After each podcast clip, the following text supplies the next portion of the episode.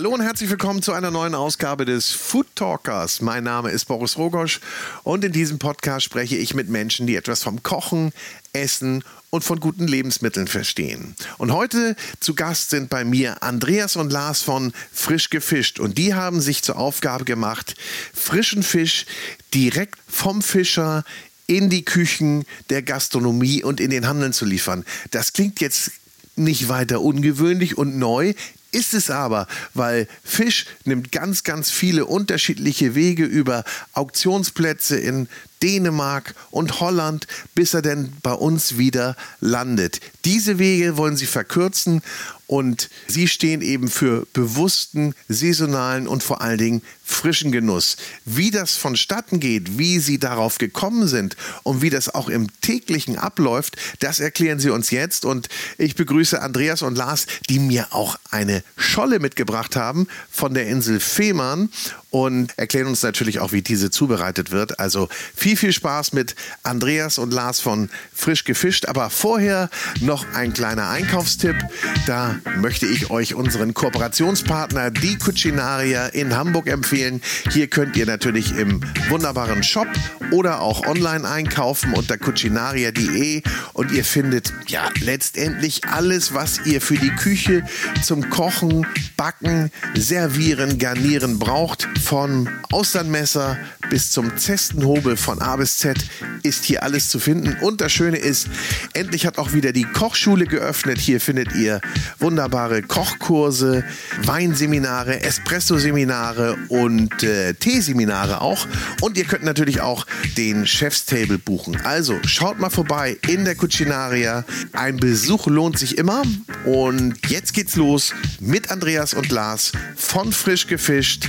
Wie immer präsentiert von der große Restaurant und Hotelguide.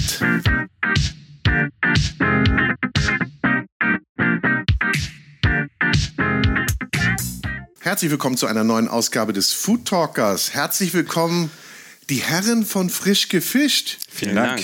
Dankeschön. Andreas und Lars. Schön hier zu sein. Vielen Dank für die Einladung. Ich freue mich sehr. Ich freue mich auch, dass ihr Fisch mitgebracht habt. Absolut. Bestimmt Fisch euer Leben. Im Moment sehr, würde ich sagen, ja. Ja, tatsächlich. Ja, ich denke, also einfach die tägliche Arbeit, äh, frisch gefischt aufzubauen, all das möglich zu machen, das nimmt natürlich gerade viel Raum und äh, Zeit ein, die wir irgendwie auch sehr gerne investieren. ja. Aber ich würde sagen, ja, Fisch bestimmt unser Leben. Fisch äh, ändert auch manchmal unser Leben. Also bei mir hat sich auf jeden Fall das Aufstehen verändert. Ich stehe jetzt früher auf als sonst. Äh, ist das so? Also Ja, ja. Ich, ich, ich, ich würde jetzt mal sagen, die Jungs sitzen schön am Schreibtisch, gucken, was reinkommt. Was haben unsere Fischer, das müsst ihr gleich mal erklären, wer Mhm. dann eure Fischer möglicherweise sind, wenn ich richtig liege. Ja. Was haben unsere Fischer heute gefangen? Also eigentlich macht ihr ja nur so einen Schreibtischjob und verteilt so ein bisschen die Ware. Oder wie ist das? Also das, das Fischbusiness, selbst wenn, äh, wenn man es vom Schreibtisch aus macht, ist es trotzdem ein frühes Business. Also das ist einfach, eine, einfach ein Business, was immer früh läuft. Erzähl mal, wann geht das los? Naja, manchmal um fünf, manchmal um sechs, sowas in dem Dreh. Ja. Wobei, da müssen wir auch sagen, das ist, also wir sind da, glaube ich, schon so ein bisschen privilegiert Ja. mit, mit unserem Ansatz und wie wir arbeiten. Weil, ähm, wenn man sich sonst die Branche anguckt und auch die Jungs am Fischmarkt unten, die fangen teilweise um 10 Uhr abends an und dann geht es bis 6 Uhr morgens, also wird die Nacht durchgearbeitet. Oder auch in der Regel so ab 1 sind dann alle vor Ort. Und das ist natürlich ein komplett ver verdrehter Schlafrhythmus oder Biorhythmus. Ich denke, da sind wir jetzt noch früh dabei, aber zum Glück äh, nicht komplett in der Nacht unterwegs. Ja. Da sind dann die Fischer deutlich früher als wir Absolut. aufgestanden Ja. und schon am Fischen. Und seid ihr denn, also um das nochmal aufzugreifen, was Ja. ich eben sagte, seid ihr denn mit denen in permanenten Kontakt oder äh, wie muss ich mir das vorstellen? Wisst ihr, was die jetzt heute reingeholt haben oder ja, heute Morgen angelandet haben? Wie sagt man? Angelandet? ja, Angelandet, genau. ja. Ja. Angelandet, dann gelöscht. Ja. Ja, genau. Ja, tatsächlich ist es unser Prinzip. Also, was uns ja von vornherein wichtig war, und vi- vielleicht muss man da einmal ganz kurz ausholen, äh, wie frisch gefischt arbeitet, wer wir sind, warum wir angetreten sind. Das war tatsächlich der Fall, dass wir, also ich bin beruflich auch nach Hamburg gekommen und ähm, immer schon super gerne gekocht, ähm, eine Nähe zum Fisch gehabt, seit früh an sozusagen. Und dachte dann jetzt in Hamburg, da bin ich ja richtig an der Quelle. Da komme ich einfach an den Küstenfisch ran von uns, von unserer deutschen Nord- und Ostseeküste. Und ich habe überall gesucht und ihn nicht gefunden. Und ähm, das hat mich dann schon ja, ein bisschen zum Nachdenken angeregt und verblüfft. Und Hintergrund war auch, dass ich selber mal ähm, eine gewisse Zeit auf einem Thunfisch-Longliner im Südpazifik gefischt habe. Wie kommt ja. man denn dazu? Ich, das, also, ich meine, das machen ja, ich meine, macht fast jeder, aber wie bist du dazu gekommen? ich hatte, also irgendwie war das ein Antrieb. Nach dem Abi wollte ich immer mal auf dem Fischkutter arbeiten. Und in Europa wurde damals gerade das Gesetz verabschiedet, dass man nur noch auf dem Boot darf, wenn man auch die Ausbildung macht. Ja. Und dann war klar, okay, Europa ist raus, sonst hätte ich das auch, denke ich, in Frankreich oder Spanien anvisiert und dann bin ich äh, damals tatsächlich nach Neuseeland geflogen und habe dort auf einem Schiff angeheuert und dann sind wir im Südpazifik. Aber du wusstest noch nicht wo, du bist dann einfach, einfach hingegangen und sagen mal, wo kann man hier anheuern und dann Genau, in die Häfen und dann, dann ging es raus. Ja, und, und Hintergrund der Geschichte war genau, dann kam ich irgendwann zurück nach Deutschland und wir hatten diese Fische gefangen und in den Kühltransporter geladen und dann hatte ich während meines Studiums auch auf dem Markt gearbeitet, im Fischeinzelhandel und habe dann natürlich die Handelsseite mitgekriegt. Das war mir auch wichtig, um den ganzen Zyklus zu kennen. Ähm, heißt Verbraucherbewusstsein, wie sensibilisiert sind die Verbraucher für die Thematik der Überfischung, welche Fischarten werden wie gehandelt, wie ist der Handel im Hintergrund, wie funktioniert der überhaupt.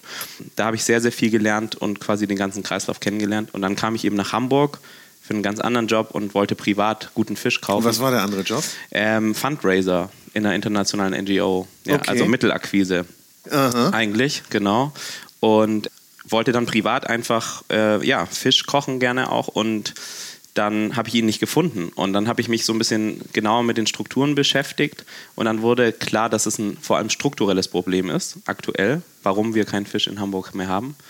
D dann war eigentlich klar, okay, ähm, da gibt es eine bessere Lösung. Und zwar ist es aktuell so, aufgrund der Tatsache, dass es keine deutsche Fischauktion mehr gibt, wird der deutsche Küstenfisch gesammelt und gemeinsam dann nach Holland auf die Auktion transportiert. Ein Fisch, der an der Ostseeküste oder an der deutschen Nordseeküste angelandet wird, geht nicht direkt an einen Verkaufsplatz in Deutschland. Korrekt. Also geht nicht auf den Fischmarkt in Hamburg. Richtig. Korrekt. Dann geht der Fang nicht zum nächsten Umschlagsort, Korrekt. sondern erstmal noch über einen Umweg. Richtig.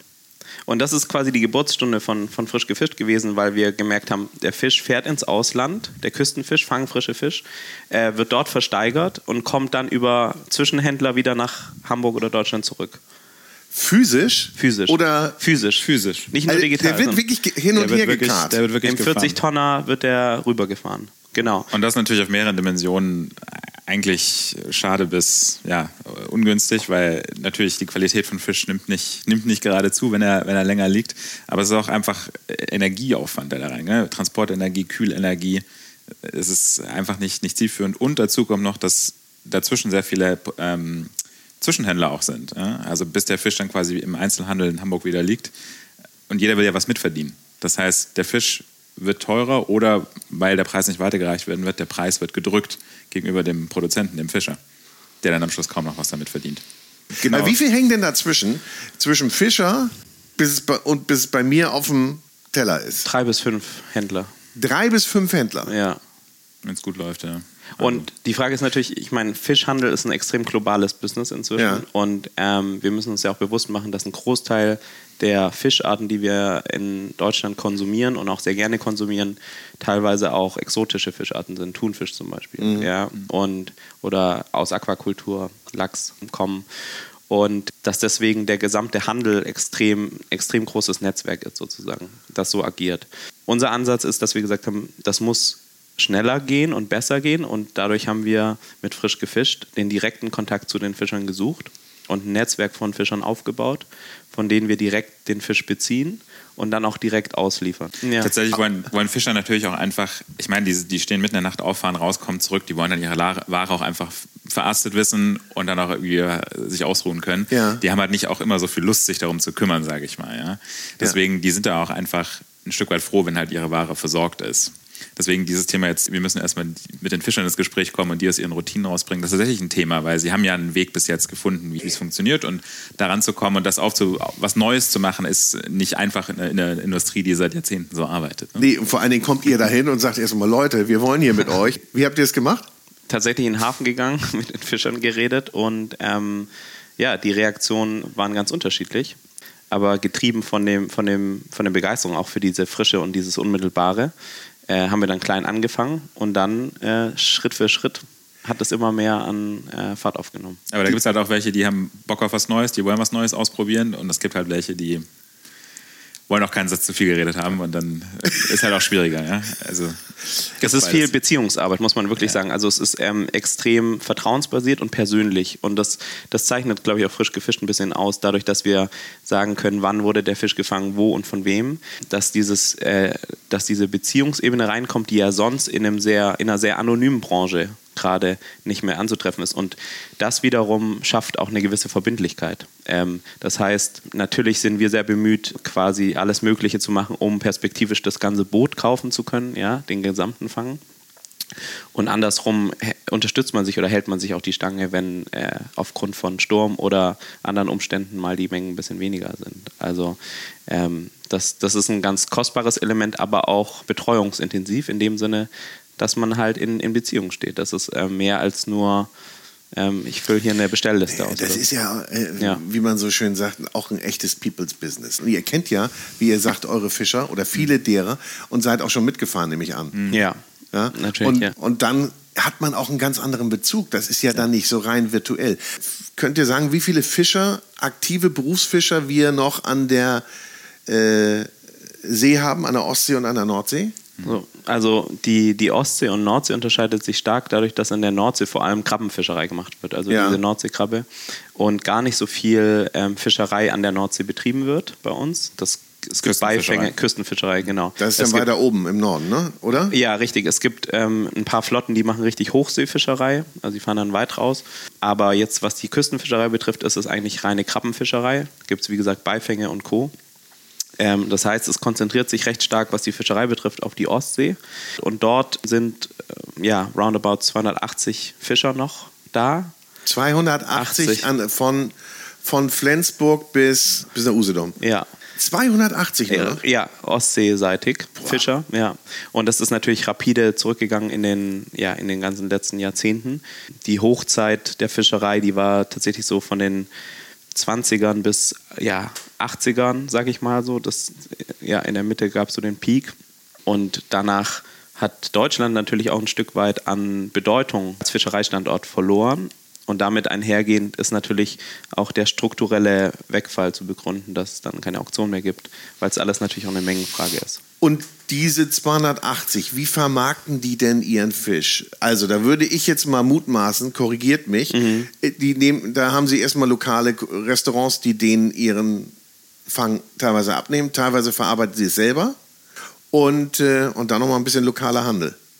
Ich gehe ja zum Beispiel gerne nach, in Niendorfhafen an der Ostsee ja. mal äh, zu den Buden ja. und äh, hole mir da direkt meinen Fisch. Ja, es ist, ist tatsächlich so. Also ich würde sagen, die Direktvermarktung hat ähm, tatsächlich erst so richtig in den letzten Jahren an Bedeutung mhm. gewonnen und Corona hat denen natürlich nochmal einen starken Push gegeben. Das heißt, früher lief viel mehr über den Handel, also über große Mengen und einfach abgeben aufgrund von Fangquotenkürzungen und Beschränkungen ist die Direktvermarktung, also den Fisch frischer zu einem besseren Preis zu vermarkten, immer relevanter geworden für die Fischer. Ähm, und dadurch ist das entstanden. Womöglich vermarkten sie ihn direkt vor Ort im Hafen oder in ihrem kleinen Laden. Und ähm, was es auch gibt seit ein paar Jahren, ist eine Initiative, die nennt sich Fisch vom Kutter. Mhm. Da kann der Fischer per SMS quasi melden, was er äh, gefangen hat. Und dann können, können die äh, ja, interessierten Käuferinnen und Käufer morgens an den Hafen gehen und dort den Fisch be beziehen. Das hat sich auch als sehr erfolgreich erwiesen und alles, was darüber hinaus an Menge gefangen wird oder auch gerade in ähm, Zeiten, wo weniger Touristen da sind, ist natürlich immer noch die Frage, wie wird der Fisch sozusagen vermarktet. Und da kommt dann eben auch wieder die Struktur der Genossenschaft ins Spiel. Das mhm. heißt, die Genossenschaft oder Genossenschaften wurden ja oft gegründet mit dem Ziel, äh, gewisse Aufgaben den Fischern abzunehmen ja. Bedeutet Logistik, Kühlraum, Eismaschine, die Dinge. Und äh, was auch sehr viel Sinn macht. Und dann wird eben kollektiv vermarktet. Und das ist der Zeitpunkt, wo der Fisch dann aktuell ins Ausland fährt, weil das eben der Ort ist, wo der Fisch vermarktet wird. Okay, und da kommt ihr ins Spiel. Das heißt, da habt ihr jetzt angesetzt.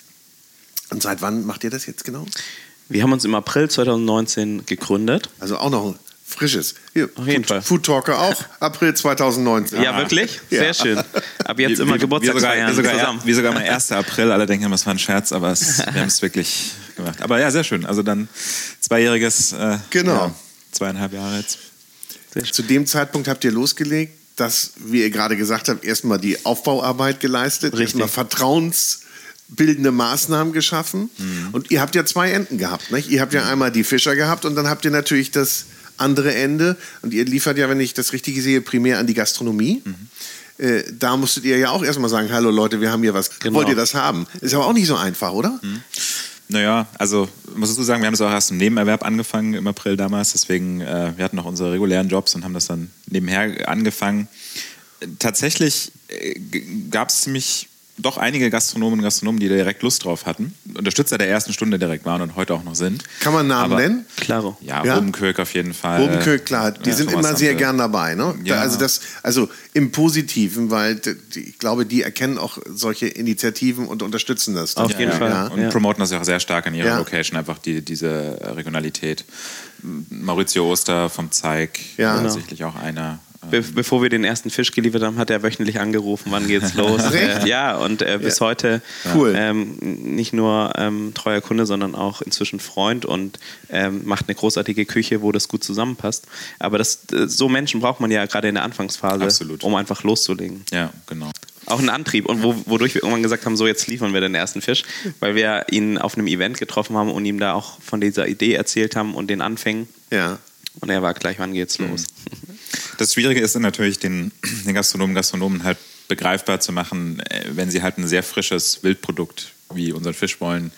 Die Planbarkeit ist nicht immer 100% da. Ja.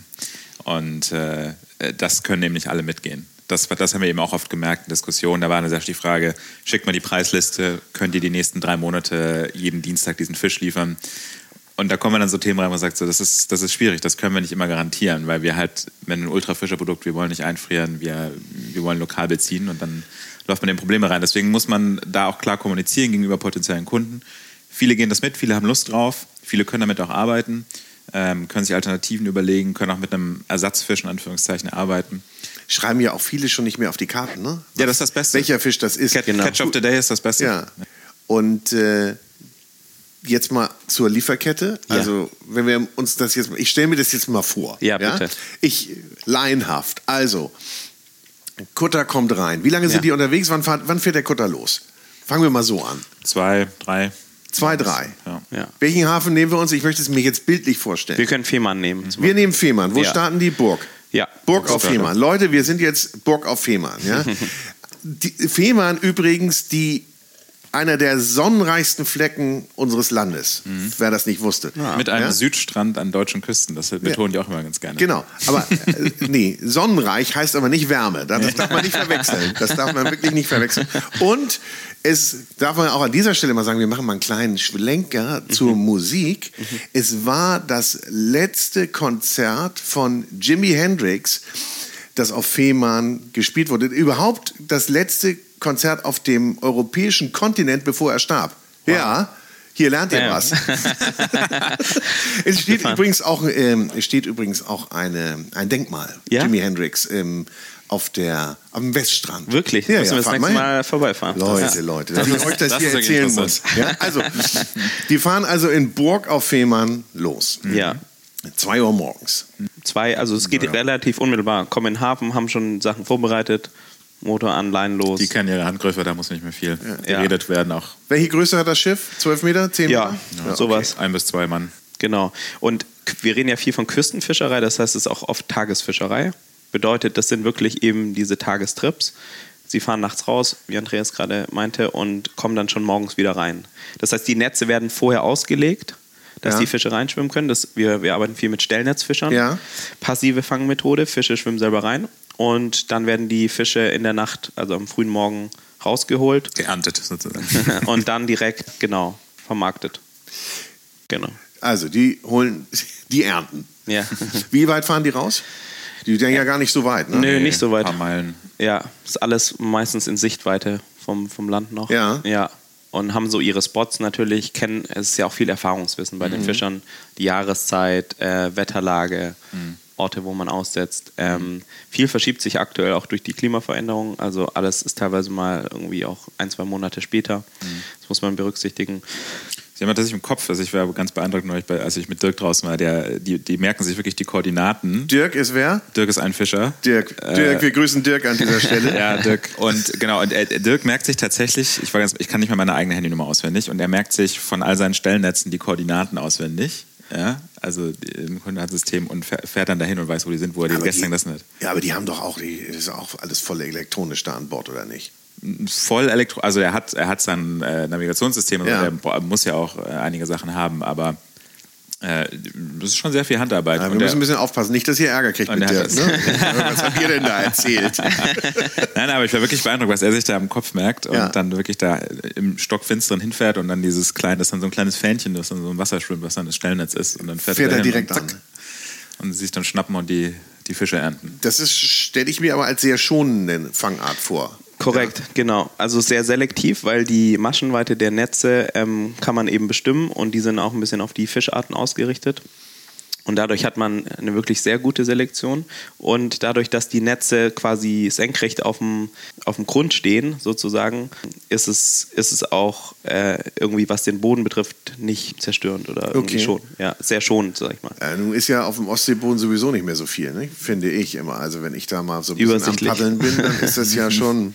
Ja, Wie viele sind an Bord? ein bis zwei Mann. Ein bis zwei Mann. Ja. Die holen dann quasi die Netze rein, beziehungsweise ernten. Was holen wir jetzt raus? Steinbutt.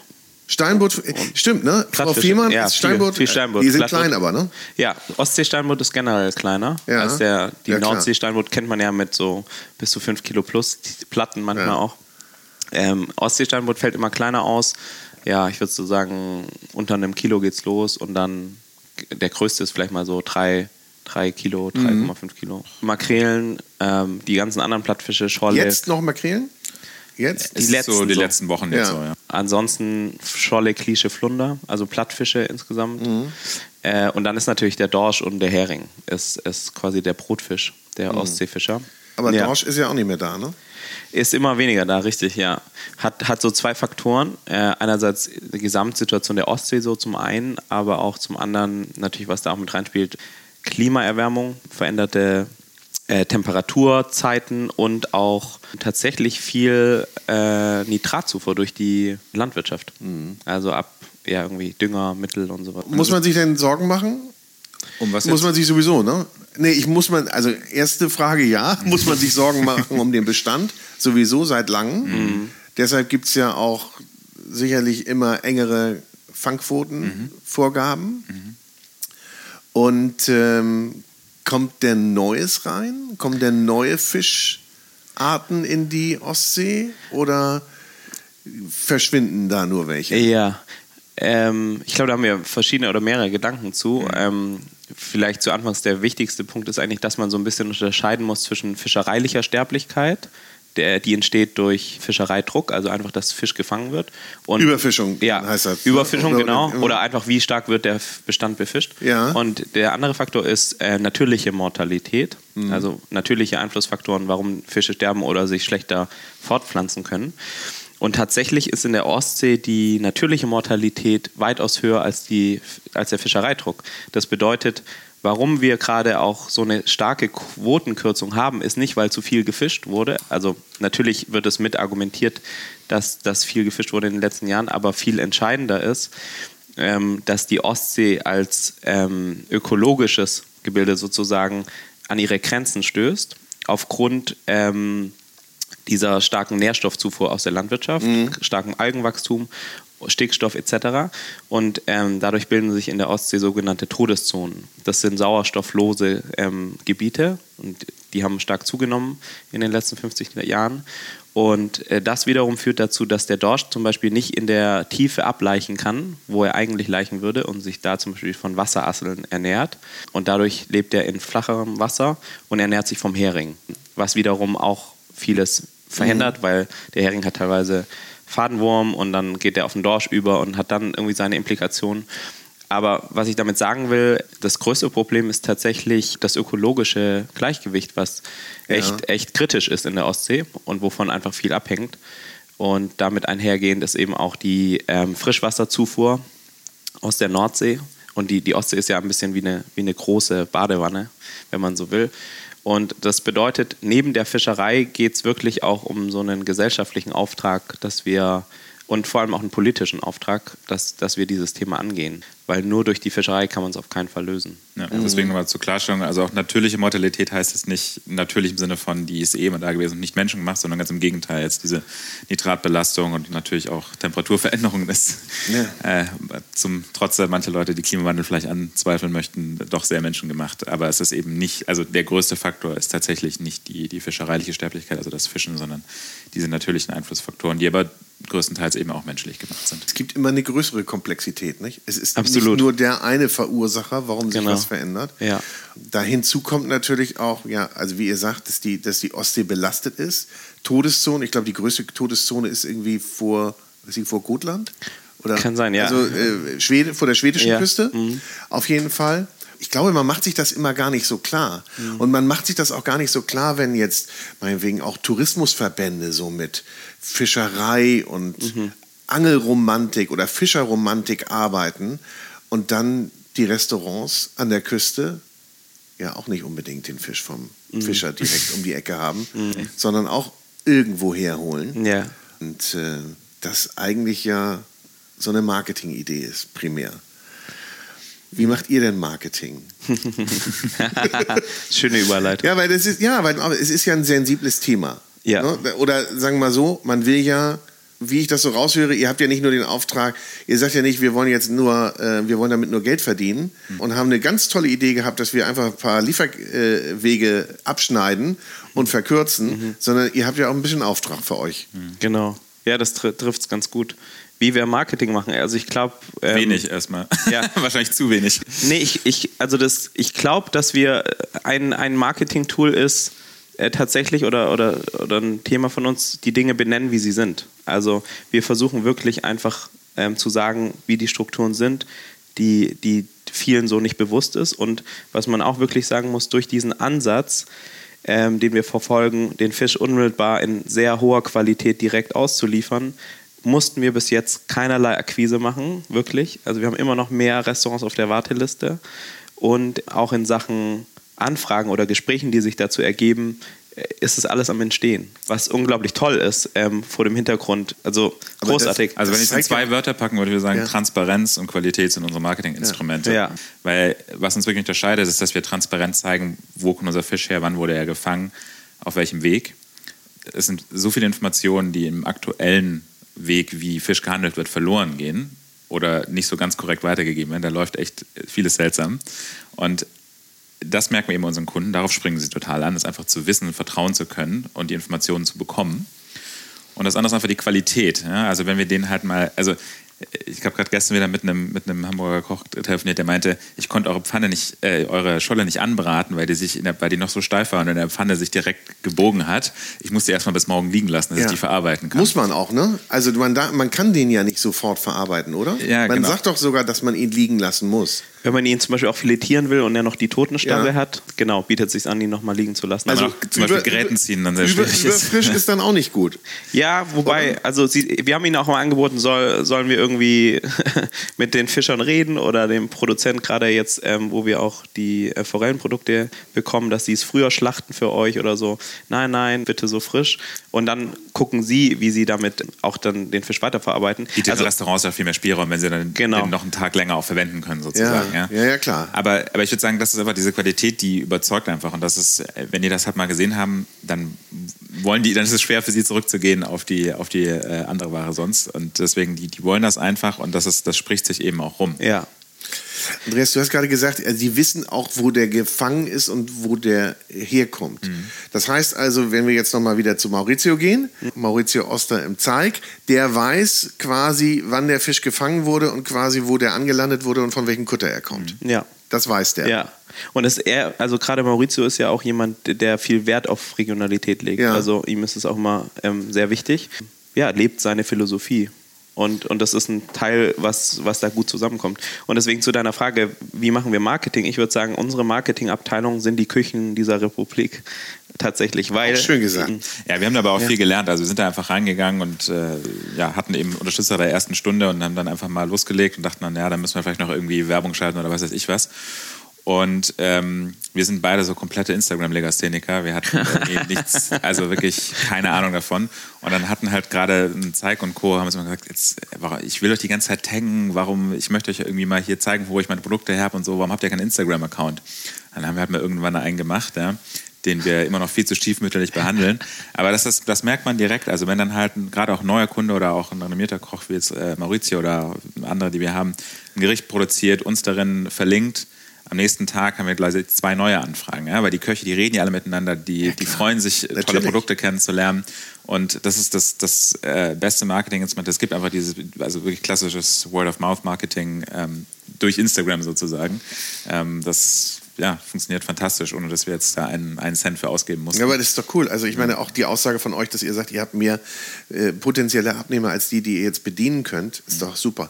Ich möchte aber zu unserem Handlungsstrang zurück. Ich möchte zu Dirk zurückkommen. Ja. Also Dirk hat jetzt Dirk hat jetzt die Netze eingeholt und mhm. geerntet. Mhm. Und er hat jetzt heute primär, sagen wir mal, Plattfisch drin gehabt. Ja. ja? So, den packt er rein. Was macht er mit dem Fisch? Dann fährt er mit in den Hafen. Ähm, Lebt der Fisch noch? Er tötet den auf, an Bord sozusagen. Er tötet ihn an Bord, aber er, also, sonst macht er nichts. Er nimmt ihn aus. Also je nachdem, welchen Fisch er jetzt hat, aber jetzt äh, klassischerweise, wenn er jetzt irgendwie Steinbutt oder so hat, dann äh, sticht er den, also gibt ihm einen Stich ja. und nimmt ihn halt nimmt okay. ihn rein raus und äh, fährt damit in den Hafen. Ja. Und dann kommt eben das, was Lars erwähnt hat, dass äh, Direktmarketing im Hafen passiert. Also sprich, da stehen da meistens schon Leute mit ihren Tütchen und warten, dass er einfährt und ähm, äh, genau, kaufen ihm direkt was ab. Dann fragen alle immer erstmal nach Dorsch. das ist, ist immer so, ne? Alle wollen immer Dorsch. Ja. Äh, dann kennen Sie, nicht? Das ist so. Und ich glaube, so Plattfisch, da traut man sich auch nicht immer so ran zum ja. Verarbeiten. Ja. Ja, ja. Aber ihr habt ja einen Plattfisch heute mitgebracht. Richtig. Genau. Ja, da gucken wir gleich mal drauf. Ja, ja und dann äh, verkauft er ein paar Sachen äh, im Hafen, aber am besten auf dem Weg in den Hafen funkt er uns schon mal durch per WhatsApp: hey, hab das und das gefangen. Äh, was hättet ihr Das geht per davon? WhatsApp. Das geht mit Dirk geht das per WhatsApp, das geht nicht mit allem per WhatsApp. Also das Und, ist, tippt er oder spricht er? Macht er eine Sprachnachricht? Mm, glaube ich, Dirk ist ein Tipper, oder? Ja, je, je, nach, je, je nach äh, Tagesform. Also Dirk äh, ist jetzt auf jeden Fall schon ein Promi. Ja, auf jeden Dirk, Ist, ein Dirk ist sowieso Promi. ein Shootingstar. Ja? Also ja, ja, absolut. Liebt auch das Rampenlicht. Hat auch immer ein paar Sprüche auf Lager. Das ja, ist, das ist gut. Ja. Also nächster Podcast kannst du auf jeden Fall. Ja. Da musst du ein bisschen mehr Zeit einplanen. Ja? Wahrscheinlich muss ich mit auf den Kutter da. Ja, und genau, und dann äh, sagen wir, was, was, was wir auch abnehmen würden. Und den Rest versucht er sozusagen im Hafen loszuwerden und der Rest geht dann, äh, sag ich mal, in den normalen und Weg. Nimm mal so einen typischen Fall. Also er, ist ja, er hat sich ja heute dann um 6 Uhr gemeldet, hat dann durchgegeben und was hat er durch? Er sagt, er hat also Plattfische. Wie viel nehmt ihr, habt ihr jetzt abgenommen? So. Genau, also es ist immer, er fängt in guten Zeiten, das kann wirklich sehr variieren, von mal nur 60 Kilogramm Fisch ja. bis hin zu 300, 400 Kilogramm. So. Okay. Ähm, die also auch ein Steinbutt hat so seine Hochzeit, sage ich mal, ne, wann der viel gefangen wird. Das klingt jetzt gerade ein bisschen aus. Jetzt geht es eigentlich schon eher wieder über zu Dorsch. Ja.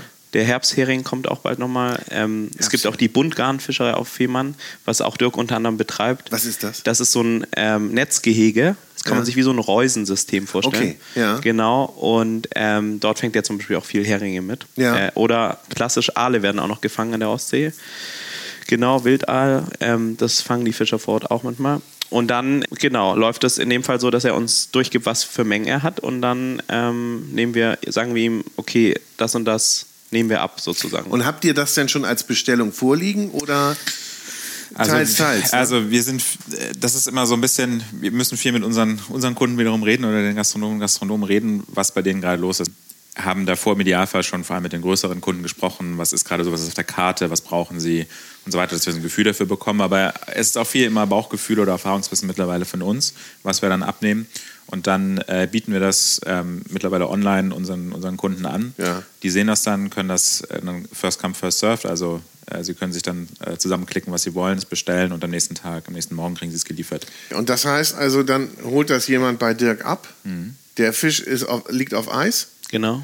Und äh, macht ihr das selber? Ja. ja. Ihr fahrt selber? Ja, eigene Kühllogistik. Wir haben, unser, ja. das, wir haben ja eine GmbH gegründet und wir haben quasi das gesamte Gründungskapital genommen in, in den Kühltransporter gesteckt, den wir uns in Süddeutschland gekauft haben und Lars in heroischer Aktion hochgefahren hat. ähm, und ja, Das, ist, das war der äh, Anfang. Und das, das war auch Also das- wichtig. ja. Ihr holt das, also selber ab. Ja, genau, weil ähm, unser Ansatz, wir haben uns ja auch am Anfang gefragt, warum macht das noch keiner? Das ist ja ein No-Brainer. Frischer Fisch vom Kutter an den Kunden, warum gibt es das noch nicht? So ist ja keine Rocket Science. Ähm, aber es ist sehr, sehr komplex. Und das haben wir natürlich nach und nach ähm, festgestellt, weil diese Variablen so vielfältig sind. Ja, es gibt einmal Sturm, der Fischer fährt fünf Stunden später als angedacht raus. Was macht man damit und wie puffert man das ab? Es gibt einen Unfall auf der Autobahn. Ähm, so, all die Dinge. Und man muss ja auch eine Kontinuität und eine Zuverlässigkeit für die. Kunden ähm, gewährleisten. Deswegen hat viel auch, oder hat das Ganze viel auch mit Strukturen ähm, zu tun. Und was uns von vornherein ein Anliegen war, ist quasi dieses traditionelle Handwerk mit dem Thema Digitalisierung zu verbinden. Weil die Branche sehr analog noch agiert. Manchmal heißt es Chicken Fax, wir haben nicht mal mehr ein Faxgerät bei uns, ja. Äh, so. Und ähm, dadurch ist auch immer unser Bestreben, quasi diese Informationen, die wir von den Fischern sehr früh kriegen, möglichst direkt weiterzugeben, um dann die Bestellung zu ermöglichen und quasi diese Brücke zu bilden und nahtlosen Übergang zu ermöglichen. Weil Andreas erwähnte, dass zum einen die Fischer vor allem fischen wollen, zu Recht, und dieses ganze Thema Marketing, Vermarktung etc auch nicht ihr Steckenpferd ist. Ja? Also Digitales ist ähm, ja, fair enough sozusagen. Ja. Ähm, da zieht keiner kurz mal einen Online-Shop selber hoch und ähm, verkauft dann seinen Fisch direkt. Und ähm, da wollen wir wirklich ähm, Partner der Fischer sein und aber auch diese Transparenz an die Kunden und Kundinnen weitergeben, weil wir finden, das ist halt extrem wichtig. Ähm, Seaspiracy auf Netflix war ja ein Rieseneinschlag und ähm, das haben wir sehr begrüßt, dass, dass diese Diskussion jetzt so angeregt äh, wurde, weil das halt oft ein Thema ist, was so, ja. Finde find ich super, dass du das sagst, aber Ja. das ist ja schon wieder ein bisschen abgeebbt. Ne? War ein Riesenaufreger-Thema, hat jeder drüber gesprochen. Ja. Die, die Spontanreaktion bei ganz vielen war, ich esse keinen Fisch mehr. Ja. Ja, damit endet ja auch die Doku. Die sagt das ja auch. Esst Ja. keinen Fisch mehr. So, was ist denn eure Empfehlung? Jetzt springen wir wieder. Wir gehen Ja. aber gleich nochmal zurück zu Dirk ganz Auf kurz. jeden Fall. Weil ich möchte nochmal wissen, ob Dirk denn auch stolz ist darauf, dass er weiß, wo sein Fisch in welchem Restaurant mit welcher Leidenschaft Ja. verarbeitet wird. Ja. Bedeutet ihm das viel? Auf jeden Fall, extrem viel. Ja, Ja? extrem viel. Dass es nicht irgendwo ver anonym verschwindet. Genau, weil ähm, ich meine, das ist ja eine Wertschätzung und eine Sichtbarkeit für, für ihr Handwerk. Ähm, das ist, man muss sich auch immer wieder vor Augen führen, Fischer sind oft im Einzelgewerbe tätig, ein-, Zwei-Mann-Betrieb. Das bedeutet, es gibt kein Team, kein Vorgesetzten oder sonst wie Events, wo es, wo es diese Lorbeeren klassisch gibt und die findet natürlich durch die Wertschätzung der Abnehmerinnen und Abnehmer statt. Und deswegen, ein, ein Dirk schätzt es sehr und ich würde sagen, alle Fischer freuen sich zu wissen, dass ihr Produkt, ähm, so wie sie es gefangen haben, nämlich handwerklich und sehr bewusst, äh, verarbeitet wird. Ja. Und du fragtest vorhin auch, ähm, was passiert mit dem Produkt oder wissen, wie wird die Qualität sozusagen gewährleistet. Und was wir festgestellt haben, ist, dass es gar nicht das Handling der Fischer ist, die die Qualität abwertet, sondern ähm, die vielen Folgeschritte, wo eine Entkopplung ist. Also wenn jemand die Fische sortiert oder und der hat einfach gar nichts zu tun mit dem Fischer oder der Herkunft und interessiert sich vielleicht nicht mal für Fisch. Ja, Das ist nur ist ein einfach Fisch. ein Job. Ja. Ja, so. Den, den interessiert das davor und danach So. nicht mehr. Rein, raus, rein, raus, scheißegal. Und das ist natürlich, was dann auch sich auf die Qualität auswirkt. Ja? Wie erklärt man jemanden, dass Fisch nicht gleich Fisch ist? Also ich würde sagen, am besten ihm mal zwei Teller mit zubereitetem Fisch servieren. Mit den unterschiedlichen Arten von Fisch oder beziehungsweise Herkunften und Fangarten und Verarbeitungsformen, weil ganz viel passiert über den Geschmack. Äh, man isst und man, man merkt einen Unterschied. Und das würde ich sogar behaupten, ähm, dass das Personen schmecken können, die jetzt vielleicht nicht sehr kochaffin sind oder unterwegs, weil es ist schon ein Unterschied in der Textur, in, vor allem in dem, im geschmacklichen Abgang, sage ich mal, in der Länge. Und ich würde vor allem sagen, Direktvergleich ohne viel extra. Also einfach Ja. mal ein Fisch. Ja. Du wusstest, Mehl du wusstest was ich sagen wollte, weil Nee, ich wollte gerade sagen, wusste- kommt ja eh Panade drauf. Ja, ja, genau. Und Remo dazu Genau. und das Ganze ins Brötchen. Ja. Ey, du Ja, merkst doch gar und dann nicht. weißt du auch nicht mehr, ob es Steinbeißer oder Pangasius oder was weiß ich was ist. Also genau, nee, also das Beste ist wirklich den, den plain Fisch mit ein bisschen Mehl, äh, vielleicht Salz, Pfeffer und fertig und das zu vergleichen und das, den Unterschied schmeckt man sofort. Ja. Ähm, und äh, wenn man das kombiniert, am besten dieses, dieses haptische oder Geschmackserlebnis noch kombiniert mit, ähm, mit der Geschichte dazu, wenn man Leuten mal erzählt, okay, jetzt dieser Fisch von Dirk gestern rausgezogen, so wird das behandelt, so viel Arbeit steckt da auch drin. Ähm, das ist jetzt ein sehr direkter Weg, aber wenn du den sonst kaufst, ist ja so und so viel gereist und so viele Leute wollen da auch irgendwie mitverdienen oder ihr Lebensunterhalt mitbestreiten. Ähm, und das dann vergleichst damit, wenn du jetzt so, Pangasius ist ein extremes Beispiel, aber Zuchtlachs, also der beliebteste Fisch, der konsumiert wird sozusagen in Deutschland. Kann man also ich, also ich esse ihn nicht mehr und ich nerve mein gesamtes Umfeld damit, dass ich ihn nicht mehr esse und äh, rigoros rausgehe. Also ich möchte jetzt hier keinem was vorschreiben, was er machen soll, aber ich äh, tatsächlich, ich finde das, also bei Seaspiracy ist natürlich relativ extrem dargestellt, aber trotzdem, es ist schon, also ich würde mir sehr, sehr genau überlegen, wenn ich Zuchtlachs esse, woher der kommt und unter welchen Bedingungen der vor allem aufgezogen wurde.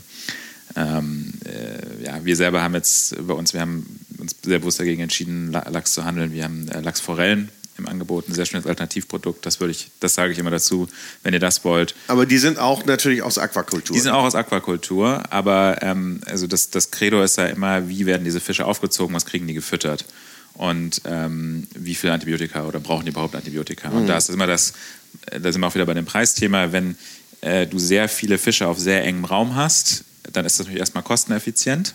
Aber du hast das Problem, dass die auf gut Deutsch ihren eigenen Kot fressen, äh, dass sich Krankheiten extrem äh, schnell ausbreiten, deswegen brauchst du viele Antibiotika und ähm, dass sie halt auch einen extremen Einfluss auf die Umgebung haben. Wenn man dann überlegt, man möchte halt, äh, was wir jetzt mit unseren Lachsforellen zum Beispiel so machen, der Betrieb dort, der arbeitet mit einer relativ geringen Bestandsdichte, also das bedeutet, dass relativ wenig Fische pro Kubikmeter Wasser sind, was dann diese ganzen anderen Faktoren äh, entspannter macht, aber was natürlich teurer ist, weil sie dann in ihren Becken weniger fischen. Aber das, das könnt ihr ja auch dann wieder nur machen, weil ihr die Betriebe kennt, weil Ja. ihr wisst, wie diese Betriebe arbeiten. Genau. Und weil ihr die dann auch über einen längeren Zeitraum verfolgt und Richtig. dann ja auch nur wieder guten Gewissens das wieder weitergeben könnt. Genau. Weil ihr seid ja quasi, ihr seid ja nicht nur Produktmittler, sondern ihr seid ja auch. Informationsmittler und, und Vertrauensperson. Ja. Ja. Da sind wir auch wieder bei diesem Thema Transparenz, weil das, äh, Ja. auch auf Seaspiracy zurückzukommen. Also mein Credo aus Seaspiracy ist wirklich, ähm, an alle Verbraucherinnen und Verbraucher, versucht euch zu informieren und versucht einfach Transparenz darüber zu gewinnen, woher eure Produkte kommen. Das ist, jetzt kann man auch auf Fleisch ausweiten und, und Lebensmittel generell, aber bei Fisch jetzt ganz speziell. Ähm, das Beste ist, wenn man einfach weiß, wo das herkommt. Und wenn man einen Forellenhof bei sich um die Ecke hat, äh, irgendwo im Schwarzwald oder so, dann geht dahin, schaut euch das an und wenn euch das gefällt, super, ja. Seht ihr denn da eine Bewegung oder ist das wirklich so ein ganz, ganz kleines, so eine ganz kleine Nische, in der ihr unterwegs seid und sagt, wir wissen das, wir sind da im Promillebereich meinetwegen, derer, die dann das auch wertschätzen, was wir da machen? Oder seht ihr da irgendwas Größeres draus werden? Absolut. Absolut. Ah, ja. schön.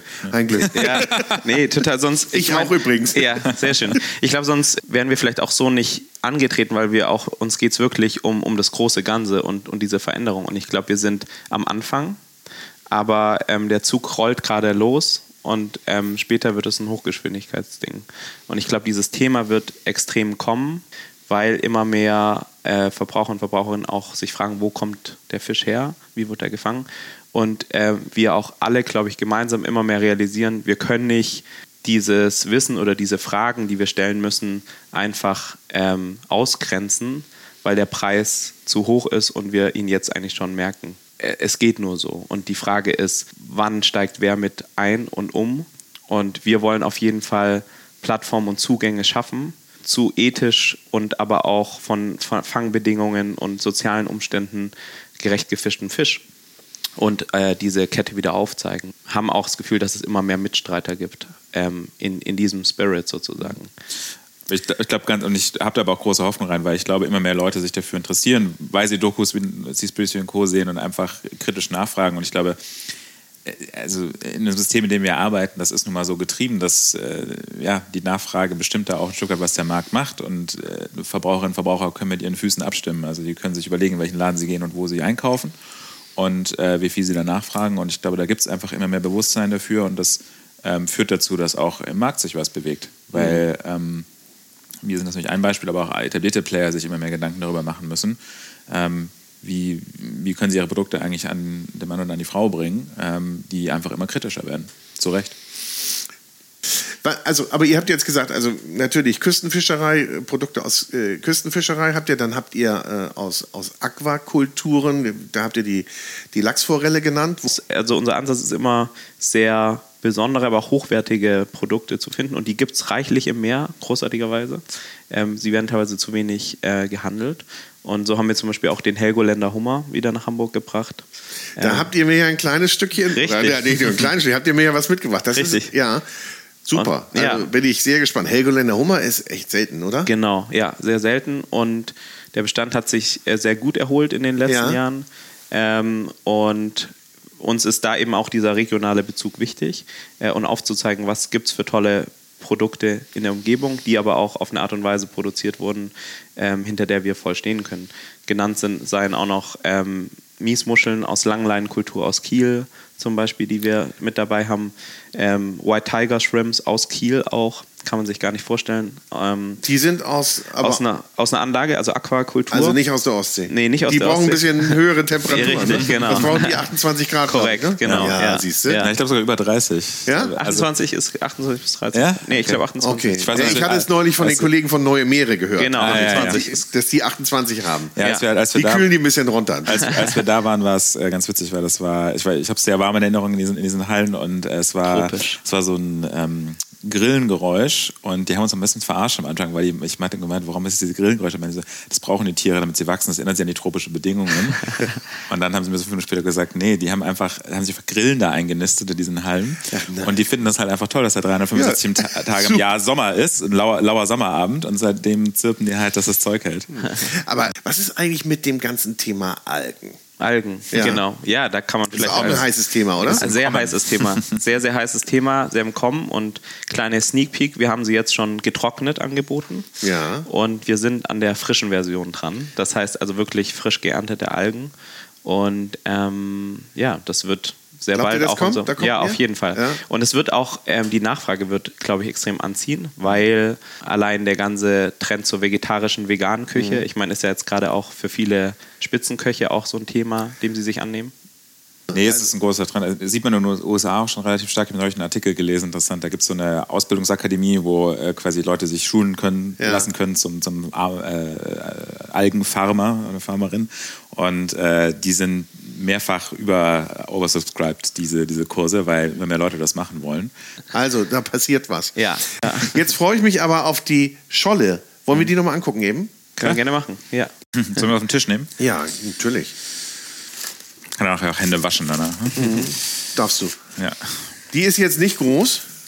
Nee, genau, das sind die- so 400 bis 600 Gramm Tiere. Ja. Wie, wie, oh, ja. Guck mal, du siehst schon, also ähm, ich meine, du kennst ja die klassischen ähm, Indikatoren für, für frischen Fisch. Ja. Äh, Sag die aber noch ruhig noch Okay, mal. also die Schleimschicht, also dass der Fisch an sich noch schleimig ist, ein, ein gewisses Leuchten auch, ähm, Intaktheit natürlich der Flossen. Ähm, Riecht überhaupt nicht, ne? Nee. Was für Gestern- Schollen, Schollen fangen schnell an zu riechen. Ja? Deswegen, Ja? Mhm. Schollen haben wir so einen schnellen Schollen, Schollenmuff. Äh, klare Augen natürlich und die roten Kiemen. Also die Kiemen sind natürlich immer ein Indikator, Ja. können wir auch mal machen. Jo. ja, die checkt man immer, das sind so die, die Grundchecks, um zu sehen, wie frisch der Fisch ist und wie intakt.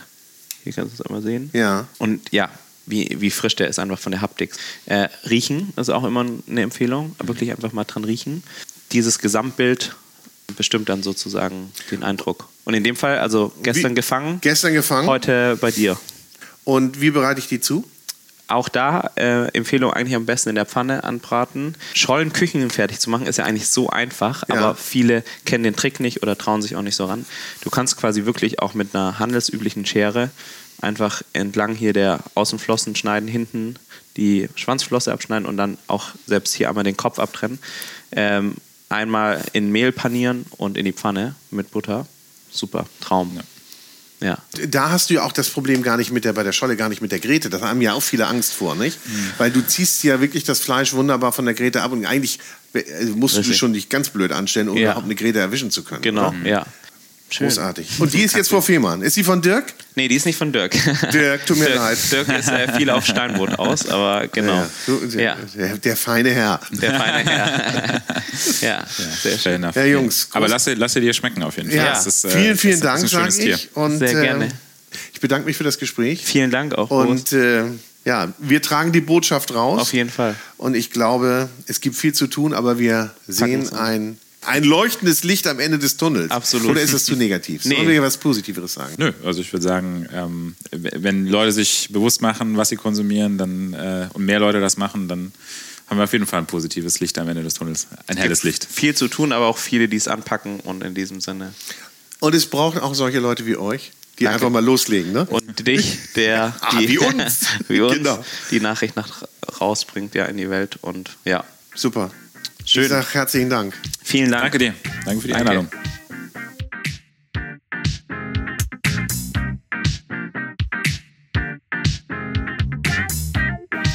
So, das war's mal wieder. Ich sage vielen Dank fürs Zuhören. Schön, dass ihr beim Food Talker dabei seid. Freut euch auf die nächste Folge und wir freuen uns auch sehr über euer Feedback und eure Kommentare und natürlich auch, wenn ihr den Food Talker abonniert und weiterempfehlt. Diese Episode des Food Talkers wurde präsentiert von Der große Restaurant und Hotel Guide.